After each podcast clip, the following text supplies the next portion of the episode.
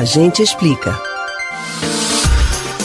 Mais uma boa notícia sobre a vacina contra o novo coronavírus. Um estudo publicado nesta sexta-feira pela revista médica The Lancet confirmou que a vacina russa Sputnik V gerou imunidade entre os voluntários e o melhor, sem apresentar nenhum efeito colateral além dos comuns em outras vacinas.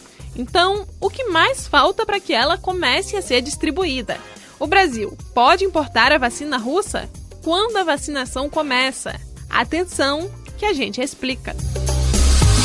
Esta é a primeira vez que os dados sobre os testes com a imunização ficam disponíveis publicamente para cientistas e população. A falta de transparência sobre o desenvolvimento e os primeiros testes com a vacina russa gerava desconfiança sobre sua eficácia.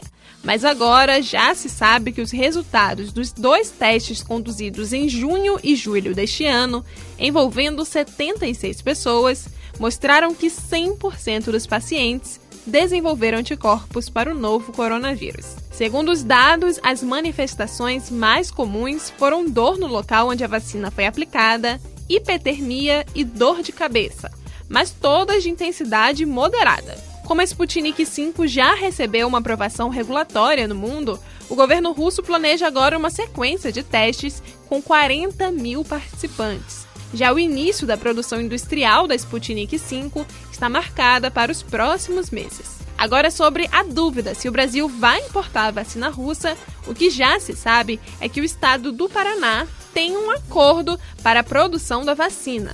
O acordo bilateral inclui transferência de tecnologia e possibilidade de importação e distribuição da imunização criada pelo país europeu para a América Latina. Você pode ouvir novamente o conteúdo do Agente Explica no site da Rádio Jornal ou nos principais aplicativos de podcast: Spotify, Google e Apple Podcasts. Beatriz Albuquerque para o Rádio Livre.